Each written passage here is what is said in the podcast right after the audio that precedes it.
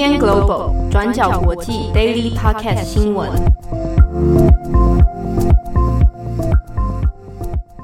Hello，大家好，欢迎收听 UDN Global 转角国际 Daily Podcast 新闻。我是编辑七号，今天是二零二零年十一月十九日，星期四。今天是个特别日子，因为我要介绍我们 Daily Podcast 的新伙伴。编辑会议，我们欢迎会议登场。拍拍手，拍拍手，拍拍手，拍拍手，自己帮自己拍。嗨，各位听友们好，我是编辑会议。然后今天是第一集嘛，然后有点，小紧张，小紧张，但是又蛮期待的。对，听听你的声音，讲话的方式根本是老江湖吧？你说哪一方面呢？我是说广播方面，广播方面没有，没有，没有。哎、欸，慧慧仪之前有上过 Podcast 节目。别的 Podcast 节目有，有啦，有去玩一下啦，就是去跟主持人稍微聊一下，但不是像现在可能就是要你知道主持或者是要讲新讲一个故事给大家听的状态。未来在这个中央国际呢，大家就可以听到会议的一些。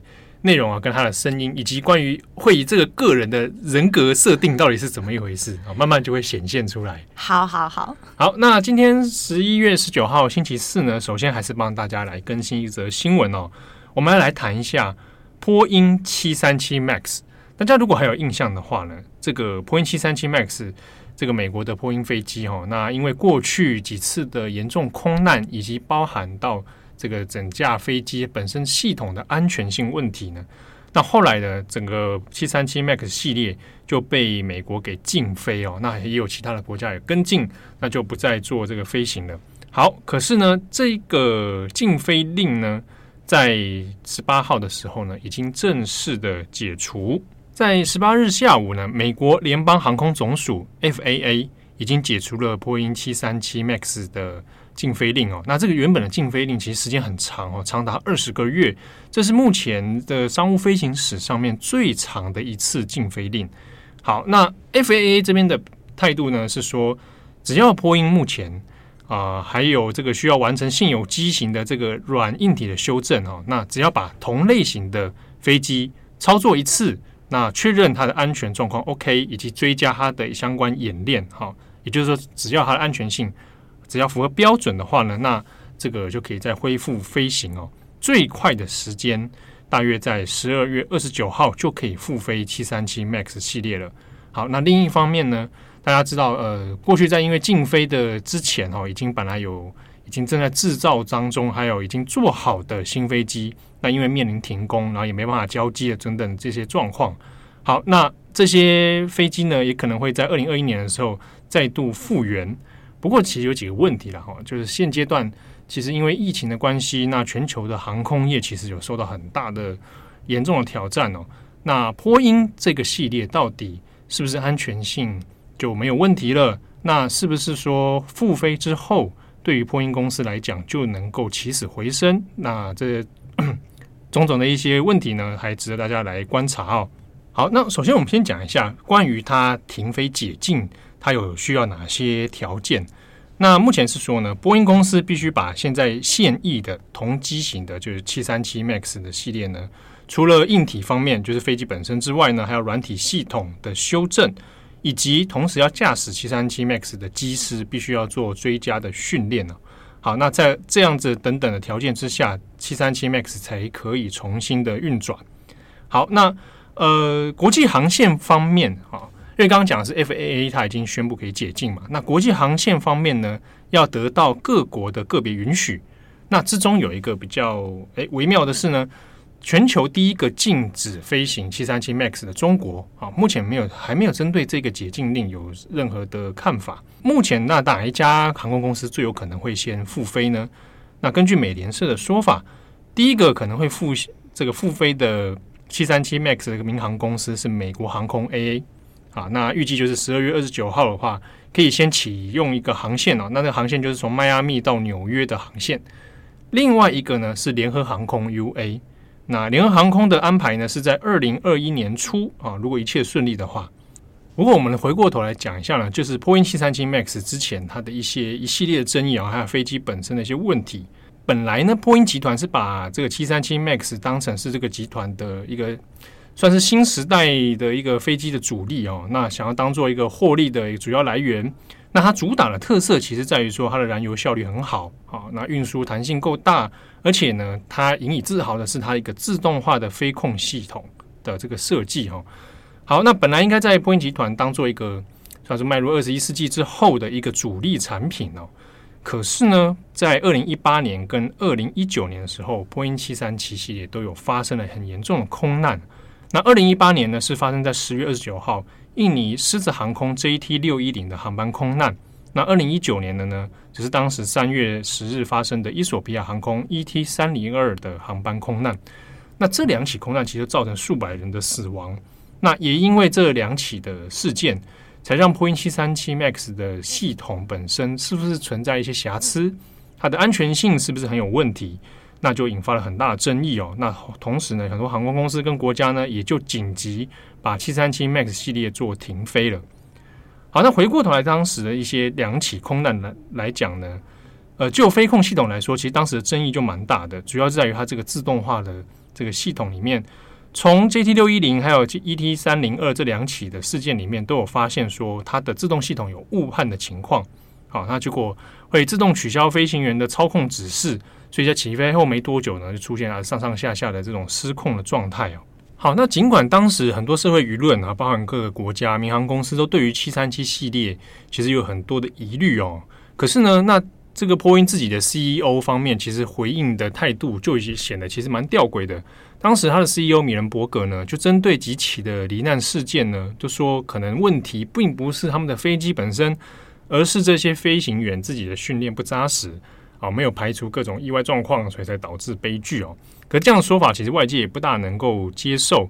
那后来呢，这个波音的公司也接受了外界的一些调查，还有内部的一些呃飞机安全性的重启调查哦。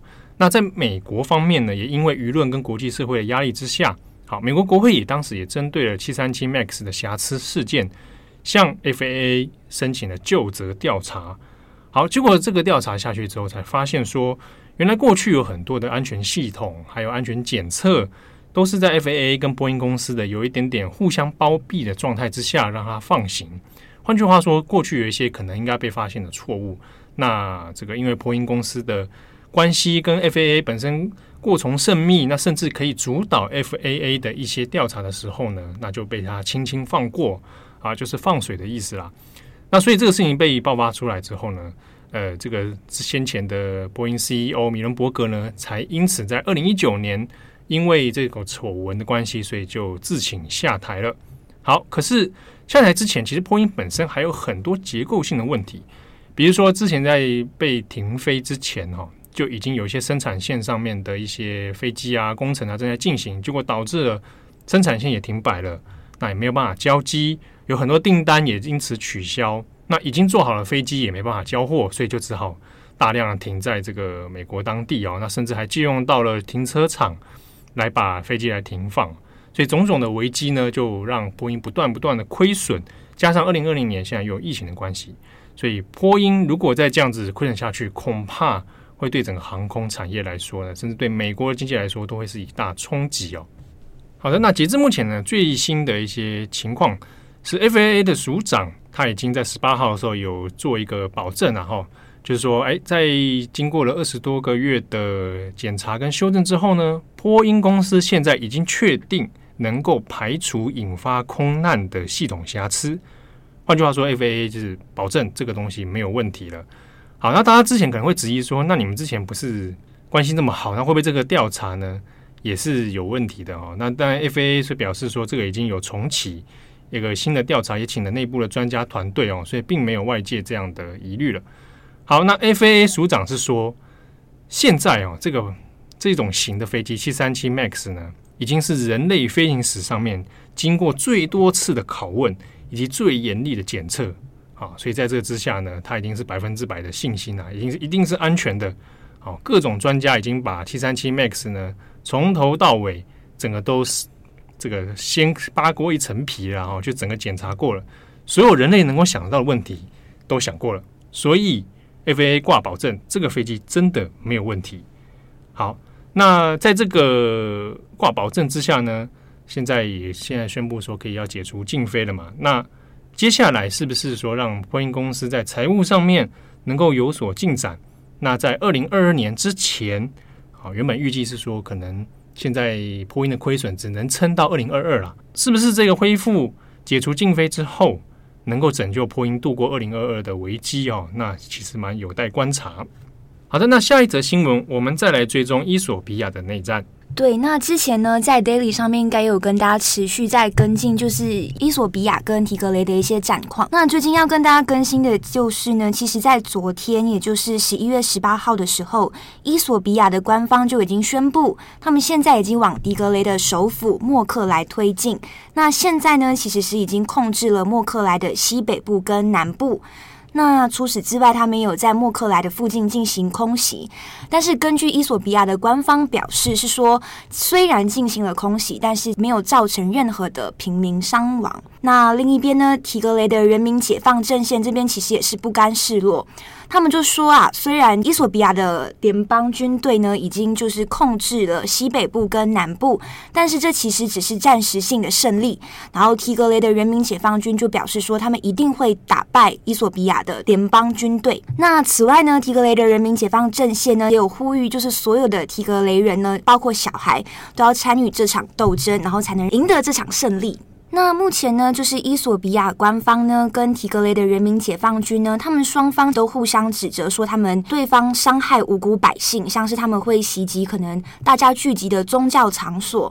那其实目前至少可以确定的是，根据一些外媒的说法，至少有两万七千名的难民现在是逃到苏丹去。那有无数的人流离失所，然后还有上百人被杀，这些数字其实都非常的模糊。那具体的数字其实是不能够确定的，原因也在于说，就是现在迪格雷的境内是被断网的状况。被断网的原因是因为呢，战争在开始不久之后，伊索比亚的总理阿比就宣布了他要断网，切断了。迪格雷州的电信通讯。那此外呢，他们其实也以像是战情保密的这些国安理由去逮捕他们当地的记者。所以呢，有关战争的新闻啊、实况啊，都是全面断线的。那所以我们可以知道的是，像是已经被断网了。那记者有一些已经被抓了，而且迪格雷州呢，它是在伊索比亚比较的内陆地区，所以具体的像是可能死伤的数据或者是。规模现在到底有多大？其实我们都是不太清楚的，因为像是联合国他们自己也表示，那目前的像是一些人道救援物资也难以进入迪格雷境内。那回到一开始，为什么这一场伊索比亚跟提格雷州的战争会爆发呢？其实是在始于十一月四号这个月初的时候。那我们可以知道的是，伊索比亚长期呢就有内部的一些政治权力的问题。那最主要的导火线就是伊索比亚的总理阿比，他宣布了他要推迟呃选举到明年的二零二一年。这场选举原本是要在今年八月举行的，但是就被推迟到二零二一年。所以这件事情呢，就让迪格雷州非常的不满，所以就以迪格雷州的人民解放阵线为首，然后就谴责总理阿比他在操弄选举。所以呢。他们自己呢就在迪格雷州举办了像是可能州内的大选。他们表示，他们不再就是承认，不再认可总理跟联邦政府的统治合法性，所以也就在十一月四号的时候开启了这一场战争。那直到现在。那大家可能比较好奇的事情就是，到底什么时候战争会结束呢？就目前来看，伊索比亚的内部问题其实很多，包括现在也有蛮多就是内忧的，像是可能现在呃伊索比亚境内有蝗灾，然后还有其他的反叛的组织势力存在，所以到最后这些势力会不会趁着战争开打的时候，到最后会不会引发可能伊索比亚的全面失控，还是不能确定的。但是目前就根据伊索比亚总理阿比的说法来看，他说呢。呃，联邦军的行动即将结束，那就表示说，最后关键行动将会在未来几天内完成。所以这几天或者是这周，可以再观察一下这场战争的一些最新状况。好，那最后也补充一下哦，因为现在在战况，其实呃，我们透过外媒的一些照片，其实是伊索比亚政府所发布的啦，发布给美联社哦，看到说已经进驻到提格雷里面的这样的照片哦。那同一时间呢，呃。这个在伊索比亚内部呢，本来我们有说过，其实有很严重分裂的种族问题。那特别是这个时刻的还在伊索比亚的提格雷人，好，他们本身可能本呃担任警察，可能担任军队。好，那有相关的新闻消息指出呢，伊索比亚政府内部其实已经在针对提格雷人做一些族群的肃清哦，那可能会有逮捕啊等等的行动出现。好，那后续是不是在演变成更严重的种族冲突呢？那就目前还不得而知。好，那节目最后我们来聊一下，其实 这个我要想要回答两个听友的问题，他们透过透过 Podcast 还有透过我们哎，透过我们的那个脸书讯息啊，嗯嗯。那个问说，哎，好像好像我们在 Podcast 新闻里面很常会使用“微妙”这个词，嗯，微妙，嗯，好，那另外一个是说，我们常在我们的文章里面看见“与此同时”嗯这个词，微妙这个词应该还好吧？我觉得这两个词蛮好用的。啊，对对对，哎，可是有人会，因为像像听有人是说，他觉得说“微妙”的词听起来很。很微妙，微妙的词听起来好像，哎、欸，不知道什么意思。像是可能，那如果我这样形容呢？编辑正红跟编辑七号的关系很微妙。哎、欸，可以啊，可以，对不对？微妙就是就是难难以言说，觉得微微的奇妙吗？越讲越乱。就是说，你好像有点说不上一个具体的东西，但是觉得哪里好像。妙妙的，对，然后再接，可能与此同时，他们都很少离开位置吃饭，这样子来接，开始造句。这两个词很好用哎，对，微妙是因为有些事情上你还难以解释。那那我在想，有时候用可能是因为因为汉日文的汉语也会用这个，嗯啊、呃，事情很微妙，嗯，对，应该应该算是常见词吧。对啊，因为有时候在形容可能像是国家跟国家之间的关系还不确定，或者是现在的状况还很暧昧的时候，对啊，我们就会用微妙，对不对？爱情关系也很常常是很微妙嘛，对不对？那与此同时，与此同时，与此同时就是一个呃很好用的连接词，对，对对硬要扯。对，不过其实很感谢听友，因为因为我也才注意到说，大家其实真的很认真在听我们的内容，嗯，很认真在看我们每一个文字，对。然后大家一个可能渐渐会发现，比如说文字上来讲好了，很多人就会慢慢看找到说，哎，这篇是谁写的？与此同时，就很多因为是正红厂很爱用，对，就可以抓到一些编辑们爱用的一些文字风格，对，一些 tone 调。那那讲话的话就就不用讲了，就讲话这个就真的是很多。个人风格会比较强烈一点，嗯，对啊，好，那总之就是先 就是就这样。如果大家还有什么新的发现，欢迎告诉我们，因为其实我们自己有时候会有盲点，我都忘记了，我很常会讲微妙，对啊。好的，那今天感谢大家，那也谢谢编辑会议，谢谢。那我们 Daily Podcast 开始，下次见喽，拜拜，拜拜。感谢大家的收听。想知道更多深度国际新闻，请上网搜寻 Building Global 转角国际。